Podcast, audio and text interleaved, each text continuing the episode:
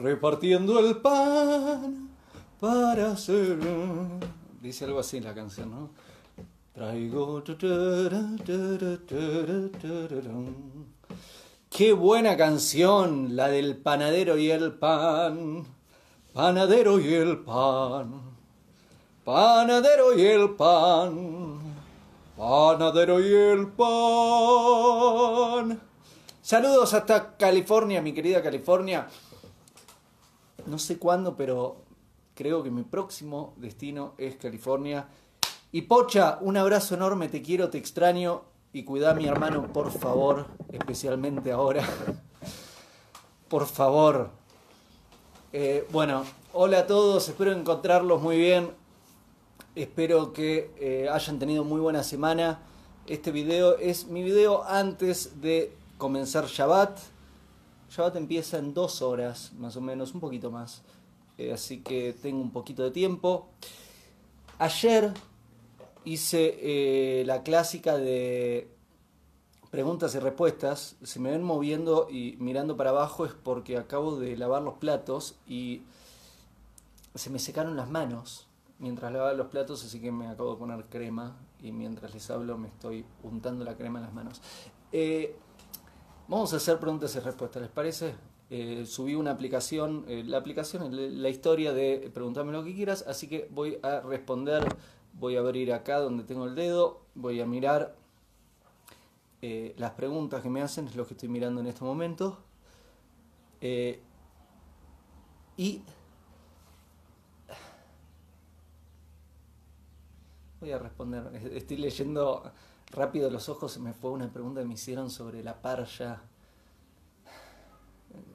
puro de Torah, pero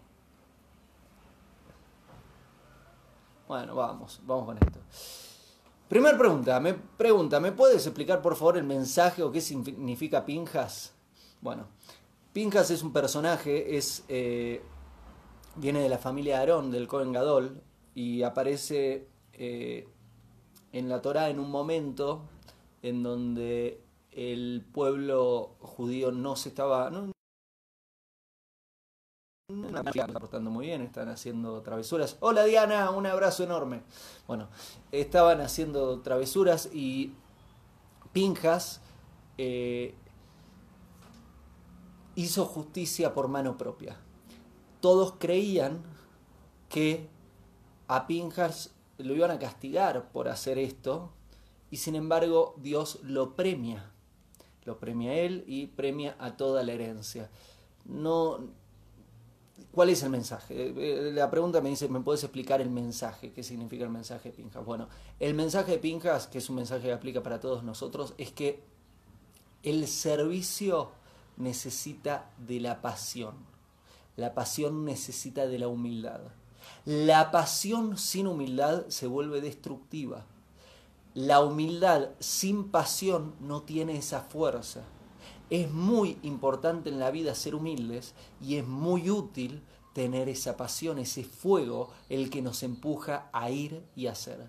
Ese es el mensaje de Pinjas. Vamos con otra pregunta. Eh, esta pregunta es tremenda pregunta. Tengo que hacer un video específico sobre este tema, pero voy a... Eh, en tu última relación hablo bastante sobre este tema y, y, en, y en el audiolibro sobre qué es la intimidad también toco un poquito sobre este tema. Eh, ¿Querés que hable? La pregunta la pueden ver. Dice, ¿pudieras hablar sobre el abuso sexual? Claro que sí, puedo hablar y te puedo decir que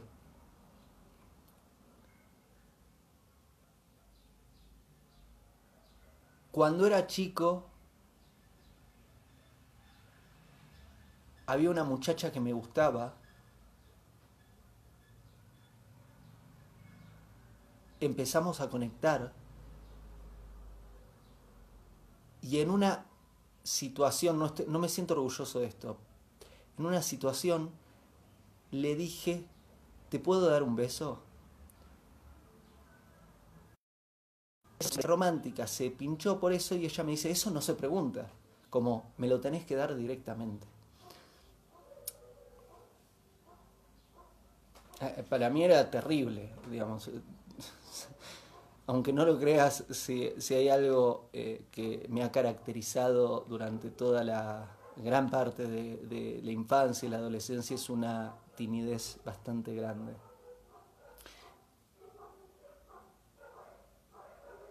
Voy a cerrar la ventana que están ladrando los perritos. Así.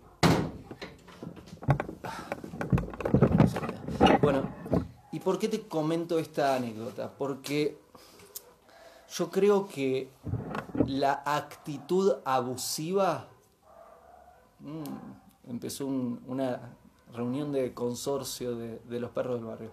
Creo que una actitud abusiva comienza, lo, veo el génesis mucho antes, no lo veo en, el acto del abuso sexual, que eso obviamente es cuando la persona no conoce ninguno de los límites, está, se deja llevar por, por eh, algo instintivo y obviamente no respeta a la otra persona y comete eh, un delito. Lo que me interesa es entender dónde comienza eh, la actitud abusiva. Y me doy cuenta de que la actitud abusiva comienza mucho antes. Comienza cuando somos muy chicos, cuando empezamos a lidiar con emociones, con deseos, con ciertos enamoramientos y no tenemos la educación y los límites apropiados y no sabemos cómo se construye una relación. Volviendo a la anécdota que te conté, esa muchacha me dijo, eso no se pregunta. Y eso está mal. ¿Sabes qué? Eso sí se pregunta. Y nunca una persona tendría que creer que es dueño de la intimidad de su pareja, aunque estén casados hace 80 años la actitud abusiva la veo sucediendo cuando se pierde la dignidad por la otra persona, cuando dejamos de proteger la dignidad de la otra persona y nos adueñamos de algo que no es nuestro. Me parece que todos tenemos en cierto grado actitudes abusivas. Yo creo que, digamos, obviamente no todos llegan a, las locuras de, violaciones o de abuso sexual de distintas formas. Sin embargo, creo que todos, o la gran mayoría, tenemos una muy o tuvimos una muy mala educación y que en términos de las relaciones, estoy hablando específicamente, y en términos de la intimidad, y que muchísimas veces nos comportamos abusivamente con no solo eh, una persona desconocida de, a, nivel sexual, sino con nuestra pareja, con nuestros empleados, con nuestros amigos, con nuestras familias. Se ha normalizado una actitud abusiva que está mal, donde no se entienden los límites. Y esa actitud abusiva comienza mucho antes de el, acto del abuso sexual ya es, es la gota que derramó al vaso de una persona que viene mal, que viene mal desde muchísimos lugares, y no solo de la persona, de la sociedad. Eh, cada vez que alguien es castigado en la sociedad por haber cometido un delito, a mí me angustia mucho y me duele mucho porque sé que somos todos responsables en alguna medida no quiere decir que todos violemos o todos hagamos un delito de, esa magnitud, sino que todos formamos parte de una mala educación y de mala comunicación y de mala propaganda y de, de, no estar creando una sociedad correcta, una educación correcta en este caso en términos de la relación, en términos de la intimidad. Si lo estaríamos haciendo, no creo que ninguna persona llegue a ese lugar como te dije al principio, este, ah, tengo, son muchísimas preguntas las que me envían, así que voy a pasar a la siguiente. Eh, si te interesa mucho más sobre este tema, hay dos audiolibros en donde uno que es eh, cómo podemos arreglar nuestra vida y mejorar muchísimas áreas de nuestra vida a través de los límites, está ese audiolibro. Después de, este video y, responder algunas preguntas, voy a compartirlo para los que les interese. Y también voy a compartir el de eh, qué es la intimidad, eh, si te interesa entender qué es la intimidad, lo estoy compartiendo desde un lugar de la Torah que no tiene nada que ver con la relación íntima como la conoce el mundo, no tiene nada. Yo en forma de chiste dije el Kama Sutra místico, pero no es eso, e, e, es, es realmente como dos almas se conectan y no tiene nada que ver con cómo nos hemos educado a nivel eh, de, gran parte de la sociedad en cómo se construyen relaciones, cómo se logra la intimidad con la pareja, sobre la relación íntima y, toca en parte esta pregunta. Así que esos dos audiolibros los voy a compartir probablemente en una hora, una hora y media, después de hacer este video, después de hacer algunas cosas y responder varias preguntas por acá, lo voy a compartir acá en mis historias. Eh, se escucha un poco bajo, voy a subir el volumen al máximo, te, sugiero Andrea que apretes eh, yo mi botón lo tengo acá, pero vos no sé dónde lo tendrás. Hay un botón para subir el volumen y ahí vas a poder. Em, vamos con otro, otra pregunta.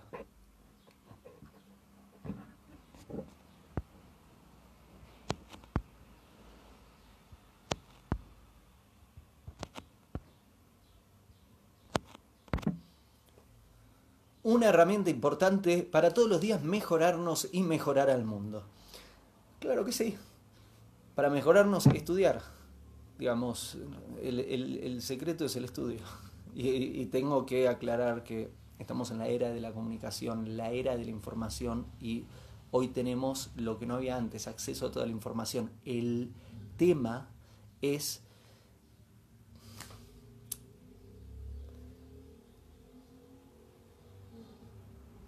que tenemos que buscar la información correcta y no perdernos con información equivocada. Maru, qué bueno leerte por acá, te envío un abrazo enorme, te quiero y cariños a toda la familia. Sigo respondiendo. Me, alegra pues leo comentarios ahí en la mitad y, y me emociono.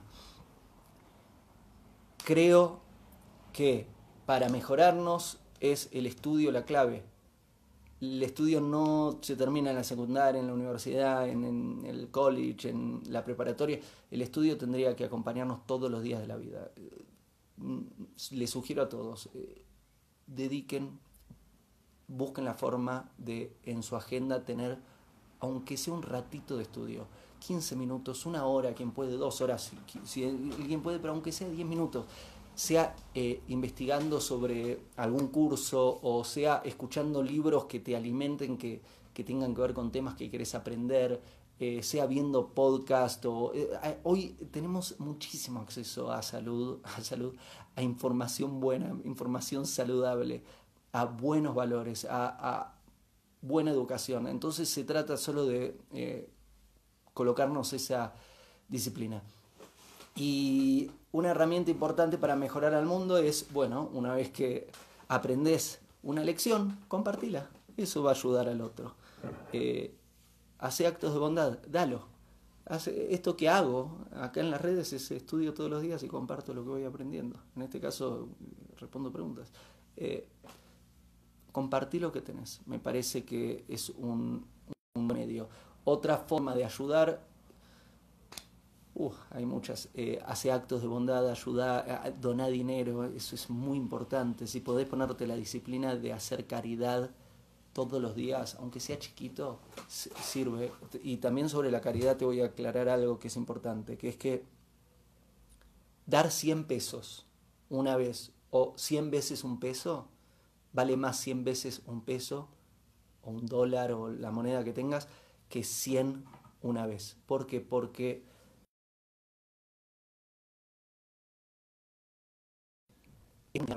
entrenar la mano en el dar. Entonces, eh, aunque sea poquito, todos pueden dar. Eh, eh, no tengo, estoy pobre, no, aplica, porque todos pueden dar en su medida, aunque sea un centavo. Cada uno tiene su presupuesto, pero en, el presupuesto de Des. Vos pensás que en la Torá tenemos muchísimas mitzvot, mandamientos, muchísimos. Y cuando un rabino te dice la mitzvah, la mitzvah, como el mandamiento, ¿sabes a qué se refiere a la acá tiene que ver con la caridad. Es, es de los actos más grandes que podemos hacer. Vamos con otra pregunta. A ver.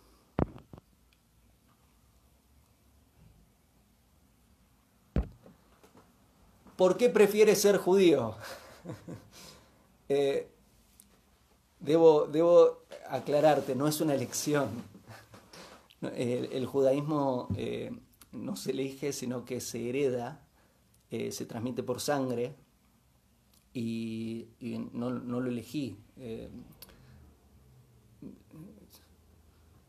digamos, Moshe con un pueblo salieron a Egipto todos judíos, digamos, vienen desde Abraham, Isaac, Jacob y, y hay familias que se mantuvieron. Somos pocos, pero hay familias que se mantuvieron y, mis padres, mis abuelos, todos todo judíos y nací, nací judío, entonces no lo elegí. Sí he tenido distintas relaciones con mi identidad. Eh, hubo momentos cuando estaba, cuando era chico no lo entendía muy bien, siempre supe como había una cuestión de de, no poder adaptarme completamente porque me crié en una ciudad eh, donde éramos muy pocos judíos, muy poquitos judíos. Me crié en Bariloche en los 80, muy poquitos judíos y una gran cantidad de personas, no solo de otras eh, religiones, sino también de otras nacionalidades e incluso de, de una nación eh, bastante enemiga del judaísmo, que es eh, la Alemania nazi. Habían muchos, muchos que, que heredaron esa bandera en el pueblo donde me crié. Entonces eh, viví con, con, varios conflictos en la infancia, nunca, no, no, lo intelectualizaba, pero, pero era consciente de, de, una batalla constante. Y, y en la adolescencia me peleé un poco más y eh, en, otro, en un momento me, me amigué con mi identidad y, y cuando eh, me, me, amigué ahí empecé a, a, descubrir que me estaba yendo por el mundo a buscar una respuesta que siempre estuvo en casa.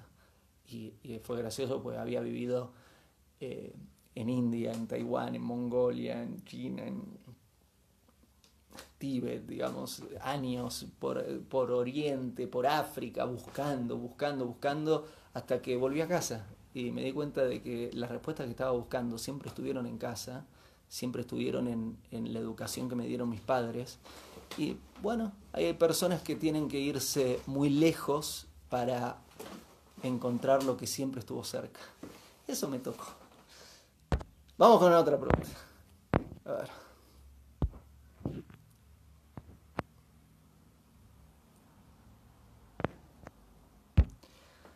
Amé cómo saber si es mi pareja. Gracias.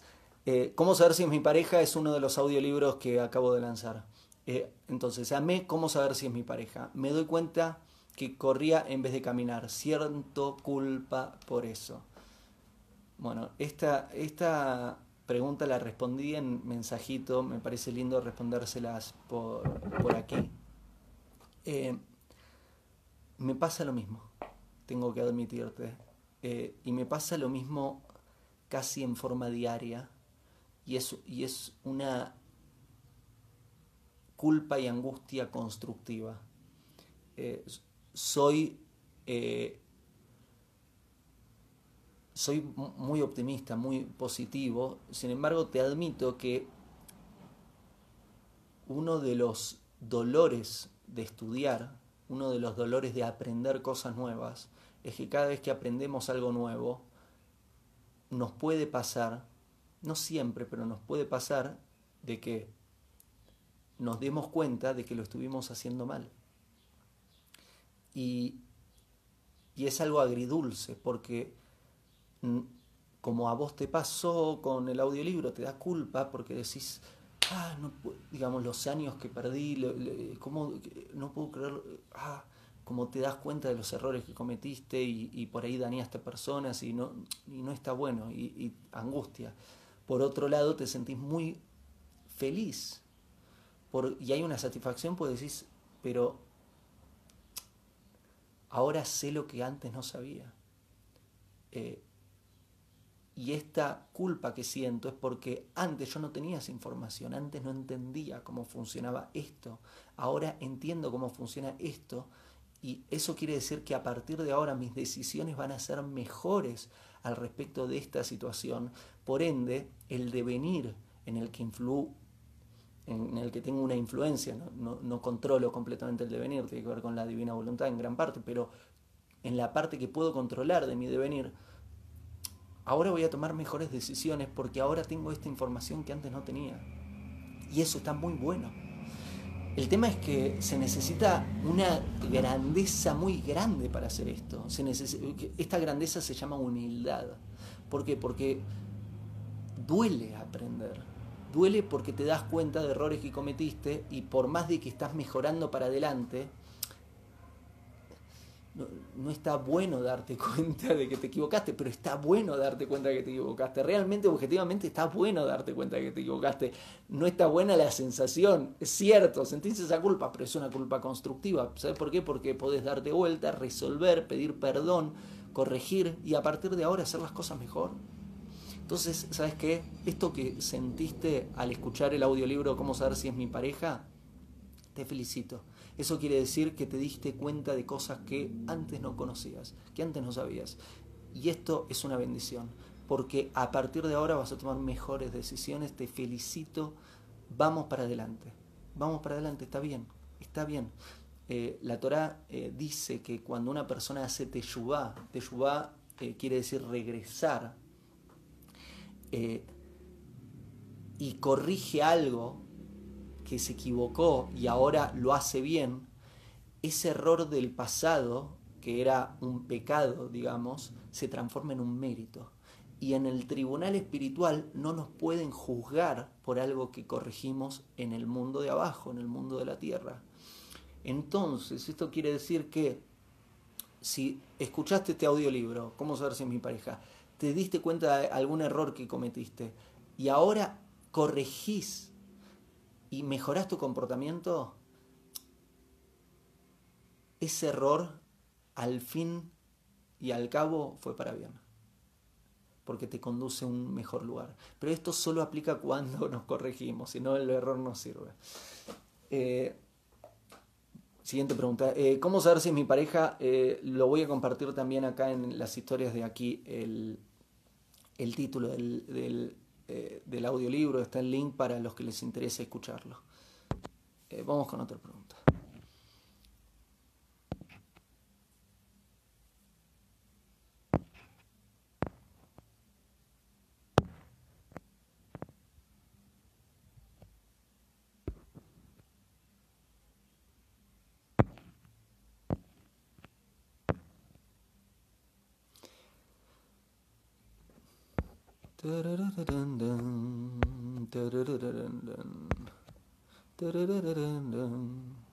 Panadero y el pan.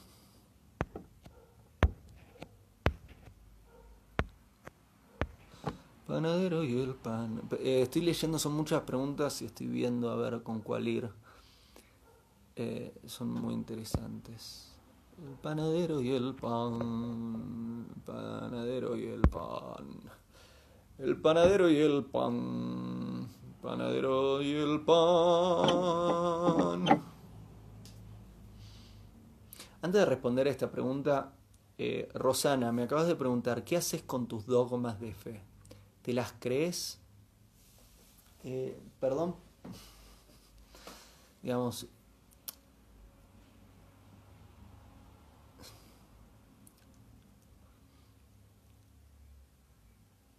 no tengo un conflicto con mis valores, Rosana, no tengo un conflicto con mi identidad, no tengo un conflicto con mi fe, no tengo un conflicto con Dios y no tengo la necesidad de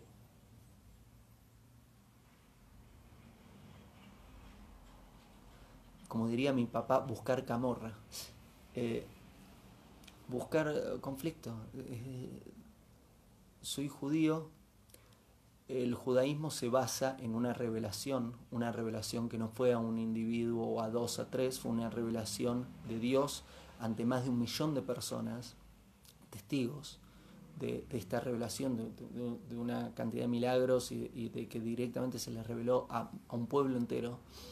Y este pueblo, eh, a partir de esta revelación, se unió como nación, ya dejó de ser tribus separadas y respeta esta revelación y mantiene eh, lo que Dios les pidió a través de esta revelación desde hace varios miles de años.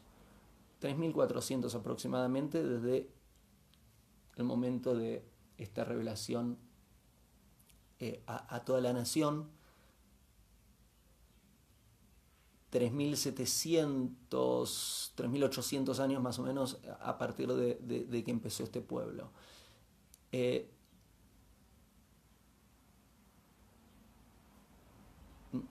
no tengo un conflicto con eso. ¿Qué querés que te diga? Estoy, muy feliz y en paz con eso. Y comparto lo que sé y lo que voy aprendiendo de, estudiar esta revelación porque sé que le puede ayudar a otras personas.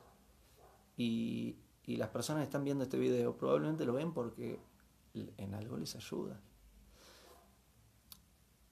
Siento que quizás en tu experiencia eh, no, no, estés eh, eh, como en paz en, este tema de, de la fe.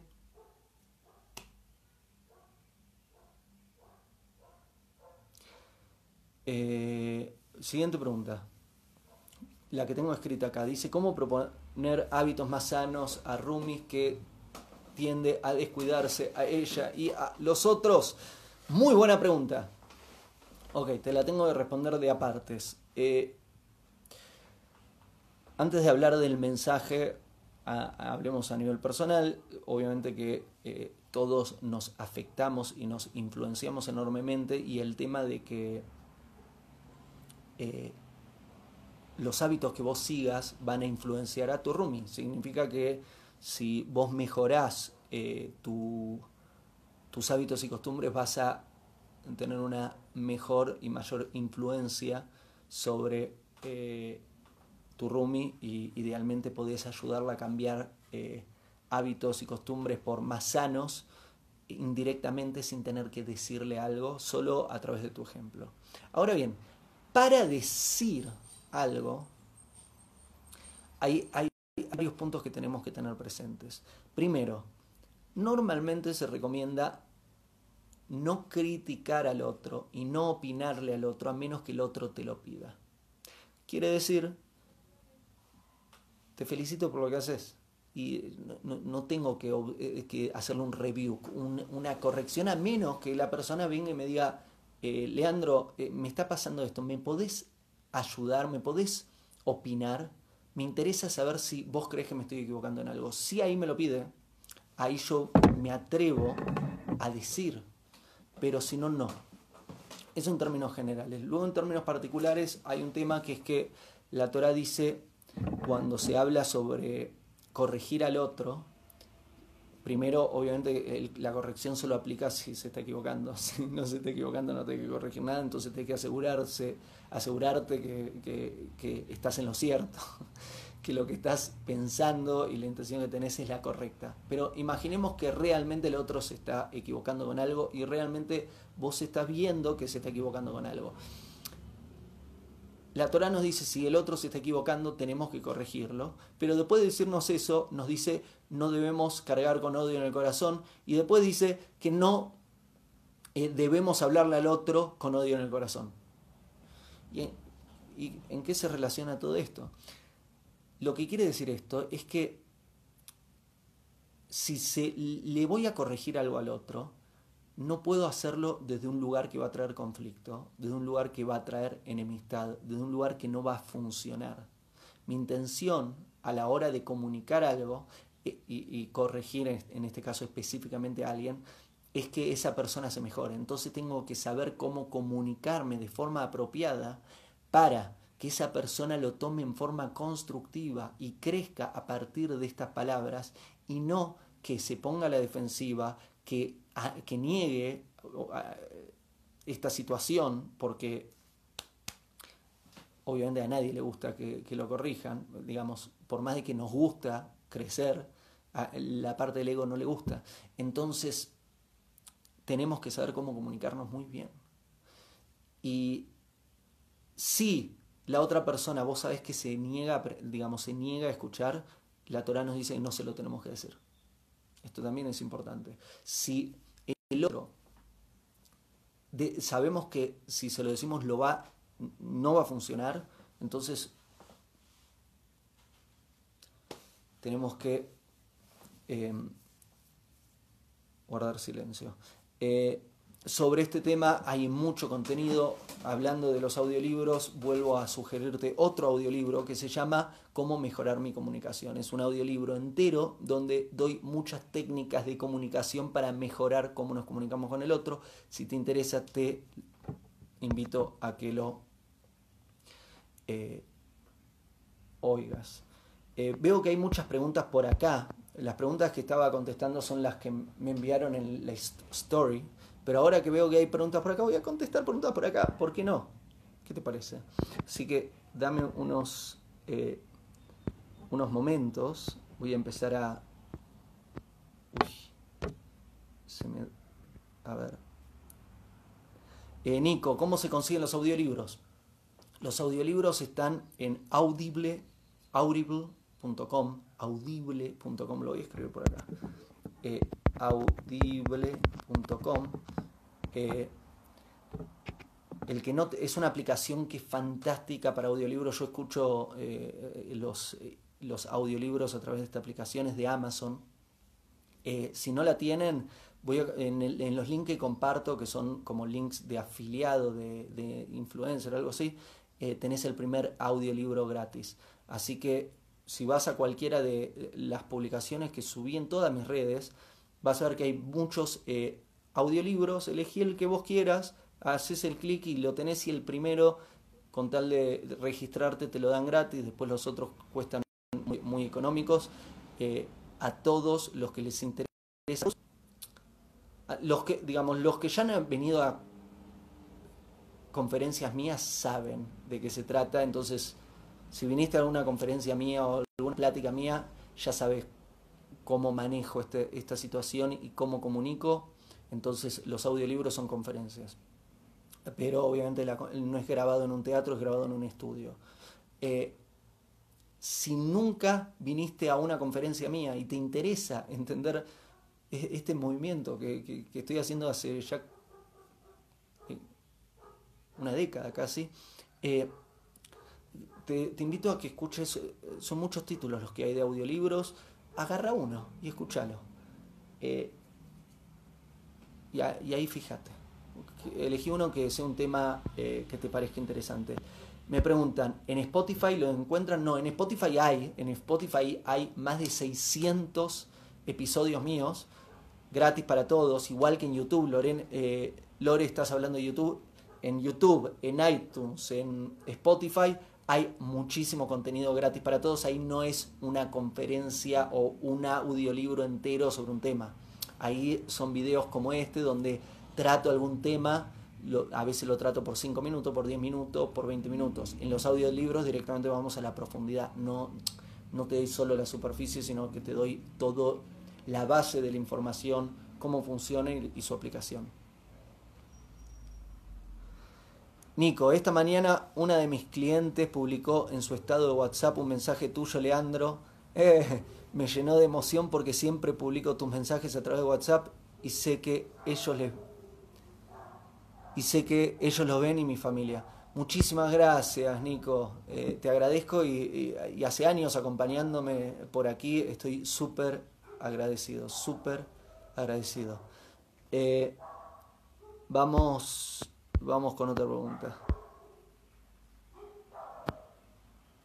Se largó a llover, qué lindo. Panadero y el pan. Bueno, y sobre Spotify, iTunes, hay, mucho contenido por ahí para los que les interese. Em,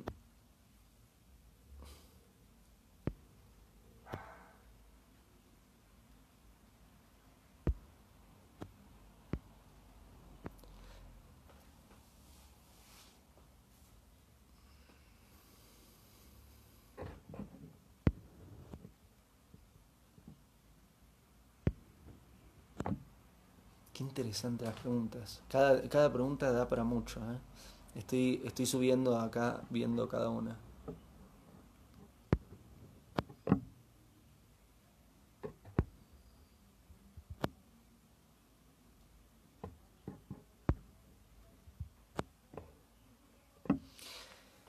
Galea, Galea, Galea me pregunta, ¿qué crees que hay después de la muerte?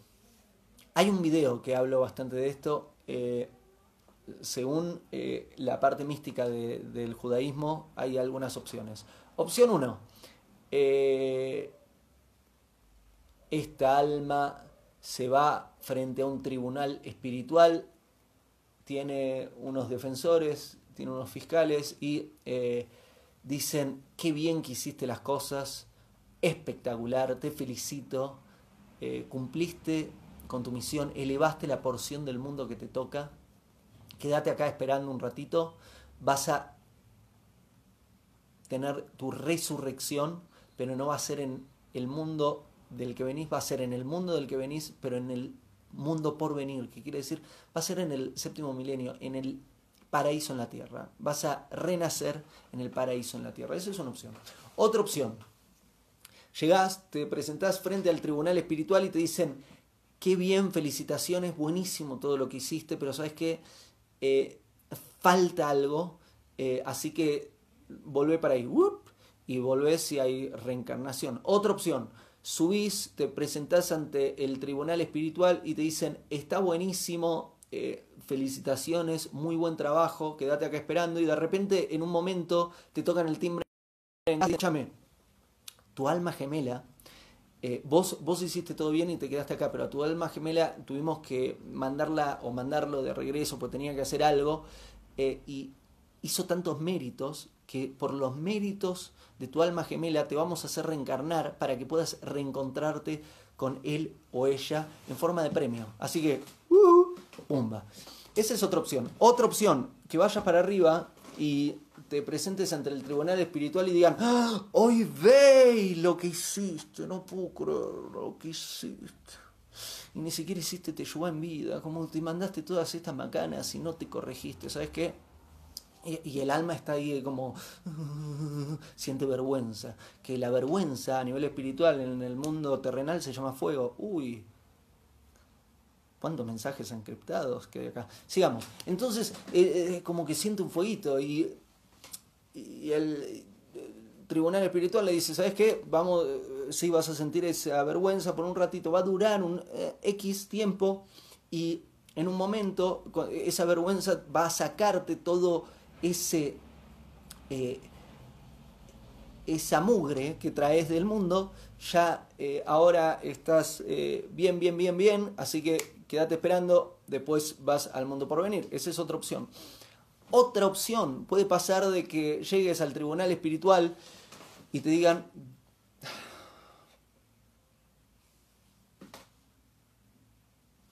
rompiste platos, no lo vamos a arreglar acá, no lo vamos a arreglar en el hornito que tenemos acá, lo vamos a arreglar en el... Ahí abajo, volvé a arreglar lo que rompiste y te mandan de regreso a arreglar lo que rompiste. Eso también puede pasar.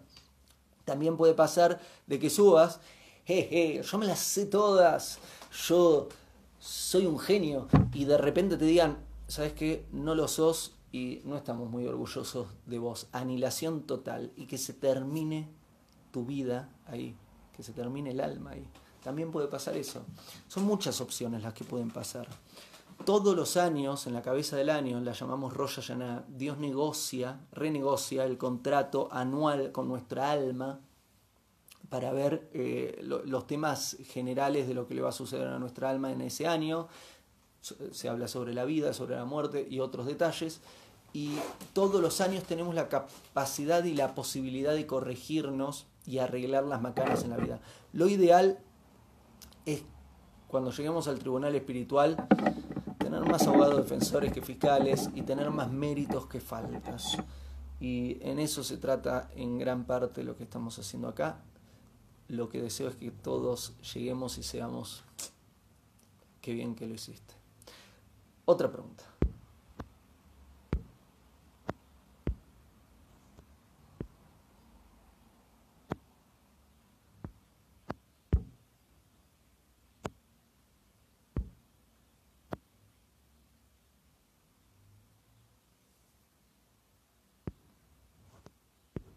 Gracias por los corazones.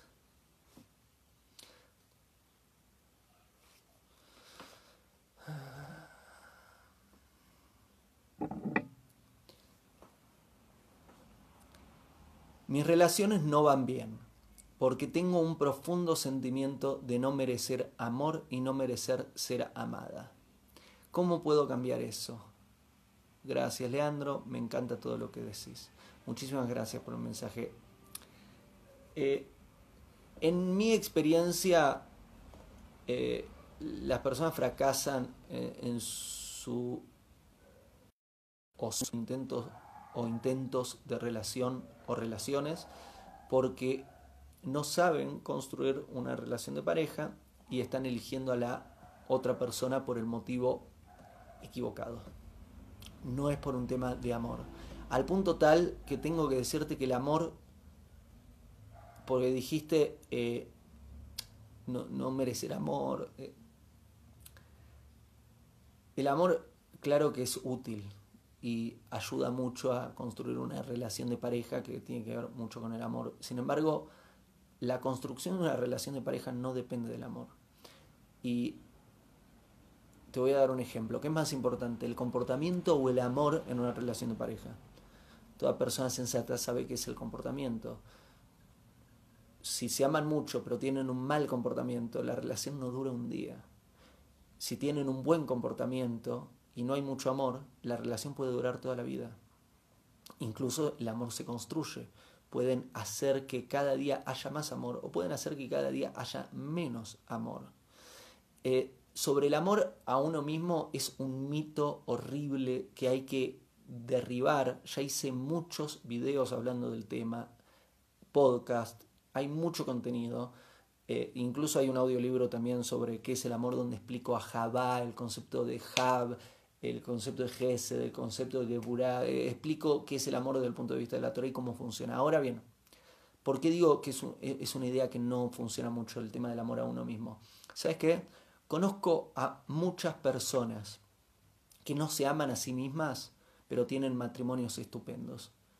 Y conozco a muchas personas que se aman a sí mismas mucho y que no pueden estar con otra persona. Entonces, esto nos podría mostrar que quizás el amor a uno mismo no tiene mucho que ver con construir una buena relación. Es más, puede ser que sea contraproducente, porque si me amo mucho, si de repente amo todo lo que hago en mi día, amo mi forma de ser, amo mi forma de hablar, amo mi forma de comunicarme, amo mi forma de caminar, amo mi forma de comer helado de chocolate. Y un día viene otra persona a mi vida, me pone en jaque ¿Sabes por qué? Porque hay otra existencia que amenaza mi existencia. Eso es la pareja. Tremendo. ¿Sabes qué? Quizás esa persona no se comporta todo como yo quiero. ¿Y qué conflicto? Eh, ¿La paso mejor sola o solo que con la otra persona? No es casualidad que cuanto más se aman a sí mismos, eh, más piquis se ponen. ¿no? Las cosas las quiero así. Y, eh, se la pasan solos en, este, en esta moda del amor a uno mismo. Y, mis padres están casados hace cuarenta y muchos años y si voy y le digo a mi papá o a mi mamá, ¿te amas a vos? a vos te amo a, mi mujer, a mi marido lo amo. A mí, no tengo tiempo para esas cosas. Tengo que ocuparme de cosas más importantes. ¿De qué me estás hablando, Leandro? Y tienen razón. ¿De qué, les estoy hablando? De una moda de turno holística que, habla sin saber lo que dice. Espero, haberte respondido. Eh, no se trata de el amor a uno mismo. Eh, si fracasas en la relación, es lo más probable que no sepas cómo construir una relación. La misma, el mismo motivo, si, si choqué una vez un auto, por ahí mala suerte. Si cada vez que me subo al auto choco, no sé manejar un auto. Es claro. Lo piensen como lo piensen, es clarísimo. Eh, y si tenés un tema de autoestima, eso tampoco no es un tema de amor. Eh, la autoestima, el sentirse más o menos, o saber lo que somos, no tiene nada que ver con el amor. Eh, es un problema una persona con baja autoestima y es un problema una persona con una falsa autoestima alta. Eh, es muy importante esto para construir una relación y para todas las relaciones de nuestra vida, no solo la de pareja, tener una sana autoestima. Una sana autoestima no, no quiere, eh, esto también, vamos a aclarar algo, la idea de tengo una sana autoestima, yo soy un genio, me amo mucho, es una... De nuevo estamos, estamos en la parte de la ignorancia que se vuelve peligrosa. Autoestima sana quiere decir que sabemos lo que sí y lo que no. Sabemos para qué somos buenos y sabemos para qué no somos buenos. Eso es tener una sana autoestima. Una sana autoestima es que conozco mis virtudes y conozco mis defectos. Sé quién soy. Y eso no tiene nada que ver con decirme sos un genio, sos un genio, repetir un mantra eh, huevón, perdón que lo diga así, mintiéndome todos los días y mintiéndole al otro para, eh, para ocultar mi baja autoestima, que, que es generalmente el método más practicado. Eh, sana autoestima quiere decir, ¿sabes qué? En esto soy bueno y en esto no soy bueno. Es reconocernos. Tiene que ver mucho con la primera pregunta. Miren cómo todo se cierra. Que la primera pregunta me hablaba de, eh, escuché este audiobook, me da culpa, pues me doy cuenta de que eh, está bueno. Te estás dando cuenta de cosas que no que hiciste, que no te diste cuenta en ese momento. Estás creciendo, es sano. En ese camino tenemos que estar todos. Bueno, son muchas preguntas y cada pregunta da para muchísimo. Eh, a ver.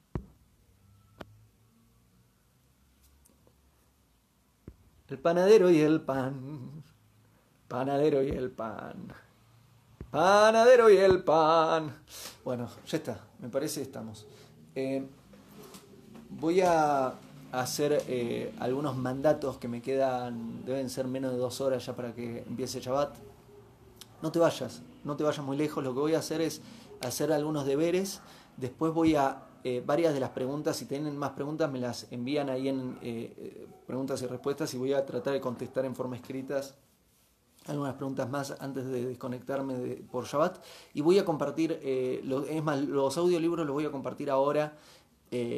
Así, eh, quien quiere el audiolibro, los que comenté en esta charla, que son eh, sobre qué es el amor, qué es la intimidad, sobre los límites y cómo encontrar a tu pareja. Esos, esos cuatro eh, los voy a compartir ahora. ¿Va bien? Gracias, que tengas un buen descanso, que estés bien, que hagas mucho bien. Suma méritos. Tenemos días pero no todos viven sus días. Cada vez que falleció eh, un, ser muy importante, digamos, hay, hay, personas muy importantes en la Torah que, por ejemplo, Abraham, cuando fallece, Dios en la Torah dice que vivió todos sus días. Y eso e, es algo muy grande, porque eso quiere decir que utilizó sus días y en todos sus días le sirvió a alguien ayudó a alguien todos los días de su vida. Eh, hay personas que pueden vivir 50, 60, 80, 100, 20, no sé, cada uno vive una cantidad de, años o existe una cantidad de años, pero que exista esa cantidad de años no quiere decir que vivió esa cantidad de años. Por ahí hay una persona que hace 50 años que existe, pero vivió 20 años de esos 50 años. Lo que te deseo es que vivas tus días. Gracias. Hasta el próximo video. Hago esta rápida pausa comercial para agradecerte por oír mi podcast y pedirte que si te gusta lo recomiendes. Si te gustaría adquirir alguno de mis libros, podés encontrarlos en su formato físico y digital en Amazon y en su formato audio en Audible. Gracias y que continúes disfrutando del contenido que tengo para vos.